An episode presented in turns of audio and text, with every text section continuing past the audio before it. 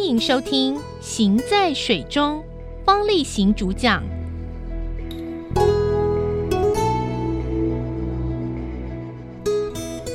最近啊，什么物价都在涨，那我当然对有鱼相关的物价比较感觉喽。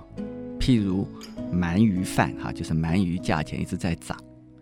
那呃，我们在说鳗鱼在涨的原因之一，那我记得有看到上面写说，海边抓到的鱼苗啊越来越少，所以鳗鱼越来越贵。如果你脑筋清楚一点，就想说有没有搞错啊？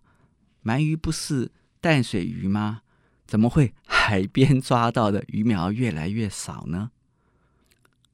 原来啊，鳗鱼的生活史啊，是水中生物里面生活史中最特殊的鱼种之一。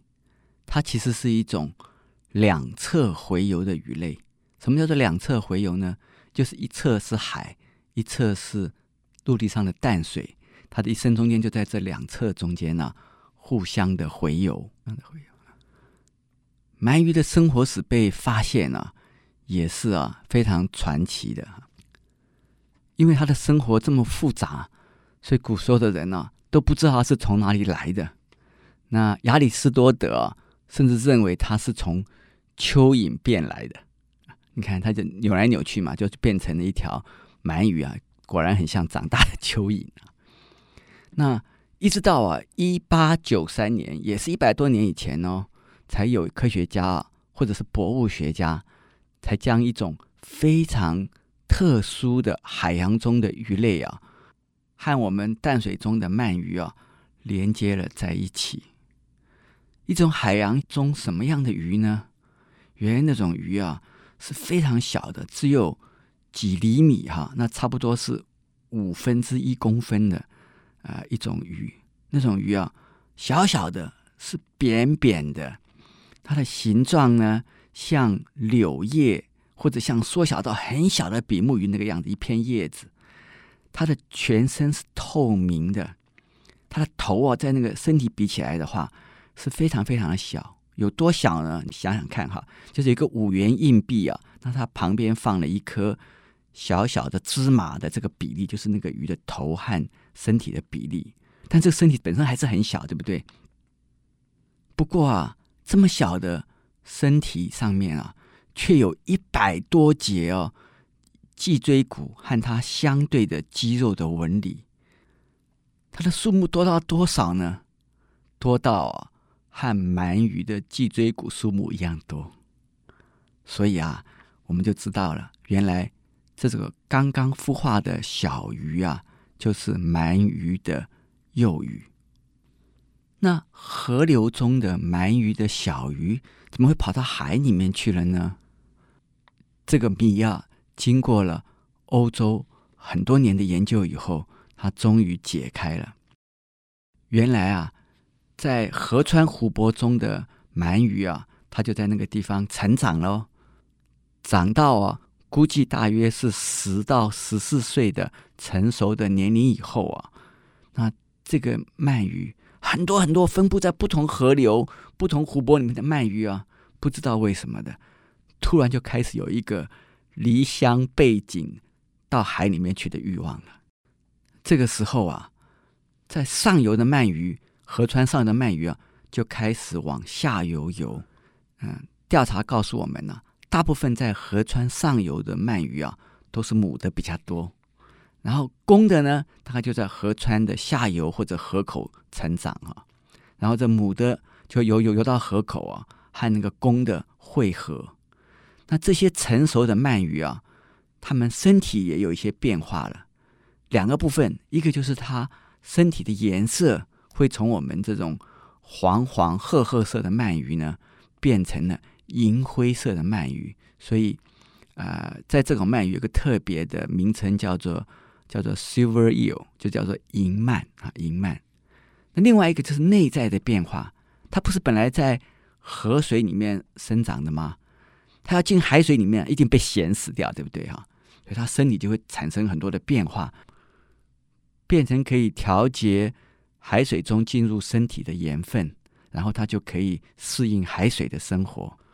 然后这个时候啊，就是几千只、几万只的这个鳗鱼啊，通通都游向海里面。然后整个欧洲地区呢，那么多的河流，可能结合起来啊，大概有几十万只、几百万只的鳗鱼啊，就一起啊往大海中游去。游到什么地方去呢？这个路线事实上没有人真正的找到，但是呢，却在欧洲的另外一边，就是美国的那一边的大西洋的南边啊，叫做一个呃马尾藻藻海。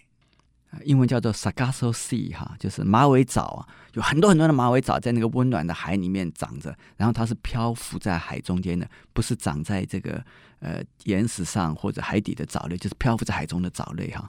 在那个地方啊，我们就发现了鳗鱼大量繁殖的繁殖场。那个繁殖场啊，是在海中间差不多六百到一千公尺更深的海里面去。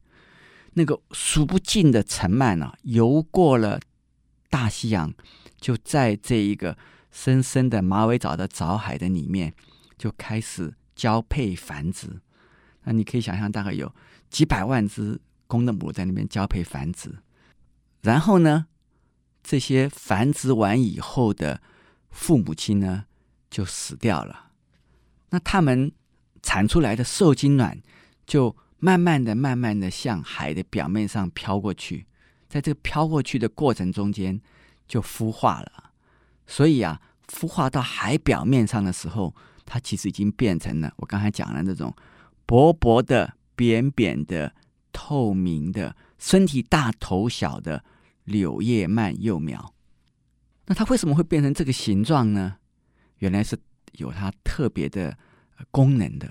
因为这种扁扁的身体啊，就可以增加它的漂浮力。那它那个透明的这个呃肌肉呢，就让它不容易被别的生物看到，所以就让它存活的机会比较高。那它身体里面含水量很多，所以它身子就软软的，没有什么骨头。那这样子就让它的身体的密度比较低，比较容易漂浮。这个时候的鳗鱼啊，小鳗鱼哦，其实是没有运动能力的，所以它就是几万只、几百万只、几千万只、几亿只，其实几亿只是比较准确的哈。它就像那个浮游生物一样，整群整群的在海洋中间随着海水漂流。但是因为刚刚讲了，在藻海是比较南部的海啊，所以啊，它就在那个温暖有阳光的海水里面呢，慢慢发育成长。要发育多久呢？这个时间呢、真的长得令人啧舌。在藻海生出来的鳗鱼哈，它如果漂到美国的东海岸的话，差不多需要几个月到一年的时间，然后就会到美国东海岸。可是要回到欧洲的海岸去的话，它就还需要漂流跨过大西洋，才会到欧洲去。所以到了欧洲的时候，它可能已经一年半两年的时间了。那到南欧的时候呢，甚至已经要差不多三年的时间了。生出来的小鳗鱼以这种形式在海洋中漂流了差不多三年，才终于回到它期望的故乡。可是你千万不要以为它这个时候已经长大了。它还是跟它刚刚出生来那个样子，小小的、透明的、薄薄的身体扁扁的柳叶鳗，它基本上都是青春不老的，这都是我们的梦想，好令人嫉妒哦，对不对啊？但是命运是不会停的。当这个鱼到了河口以后呢，它就开始要变形了，它就没有办法再维持它那个 年轻的样子了。它怎么样变呢？它的身体就会开始缩。小啊，缩的，然后慢慢开始拉长，然后开始慢慢变细，它的整个身子啊，就会像火柴棒一样，但是是透明的，在前面看到一个半透明的头，两个大黑眼睛，还有在头后面有一个有点血色的红红的心脏，后面再后面就是透明的了。这些鳗鱼啊，就会聚集在。河口沿岸的浅水的海边啊，那在那边干嘛呢？就等到那个大的潮水来的时候，月黑风高的时候，这些鳗鱼就一起啊就出来了，然后就顺着这个大潮哦游到河口区，然后就溯河而上，然后回到他们期望的未来的五年、十年、十五年的家乡。而这些鳗苗聚集在海边，以及开始往河流上呃迁徙的时候呢，就正是人类在捞鳗苗的时候。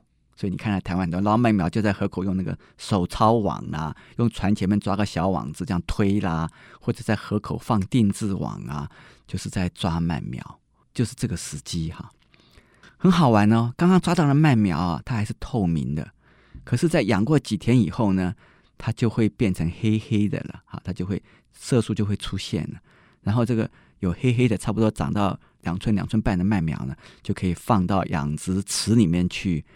然后去养它了，然后差不多养一年多以后呢，这鳗鱼就长到我们现在看到市场上的这个体型哦，我们就把它吃掉了，对不对？那我告诉你，我们才吃到的是鳗鱼的国小学生。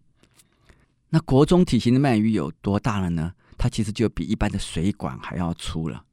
那它真正成熟的鳗鱼应该有多大呢？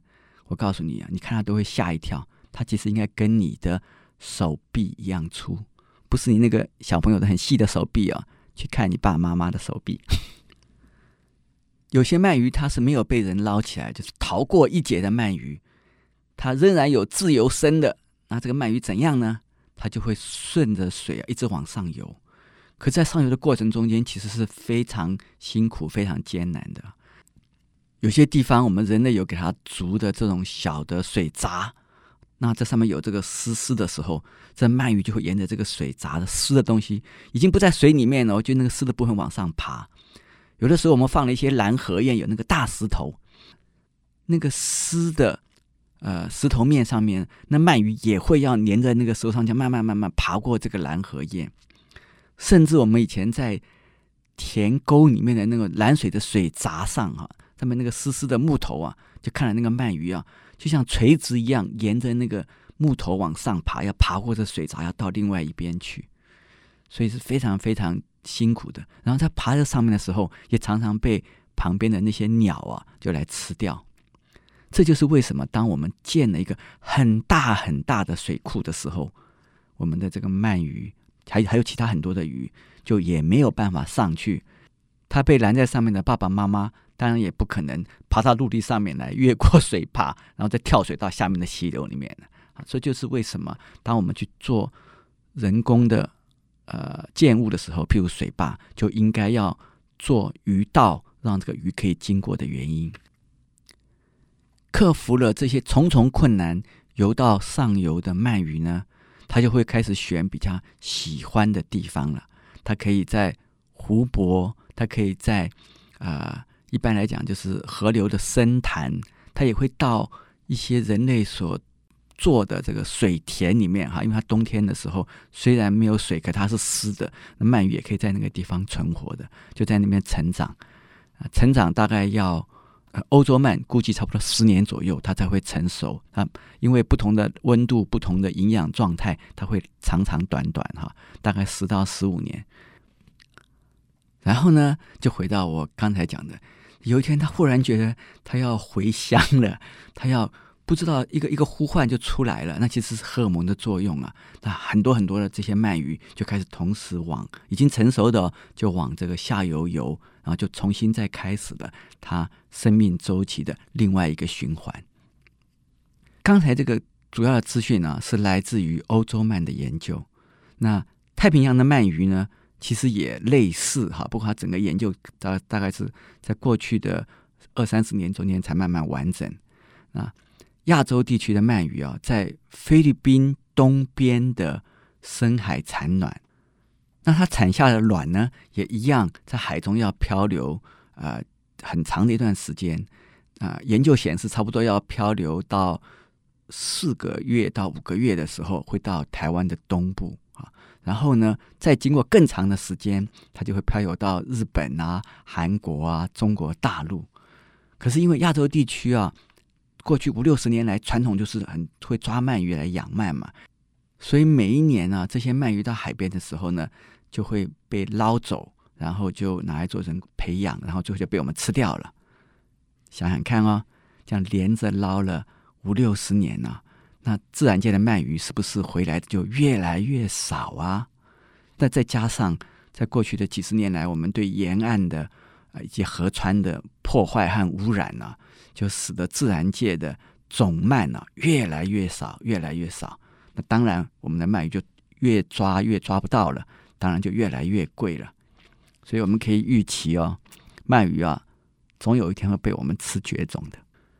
那事实上，在差不多三十几年以前呢、就有人开始想要做鳗鱼的人工繁殖。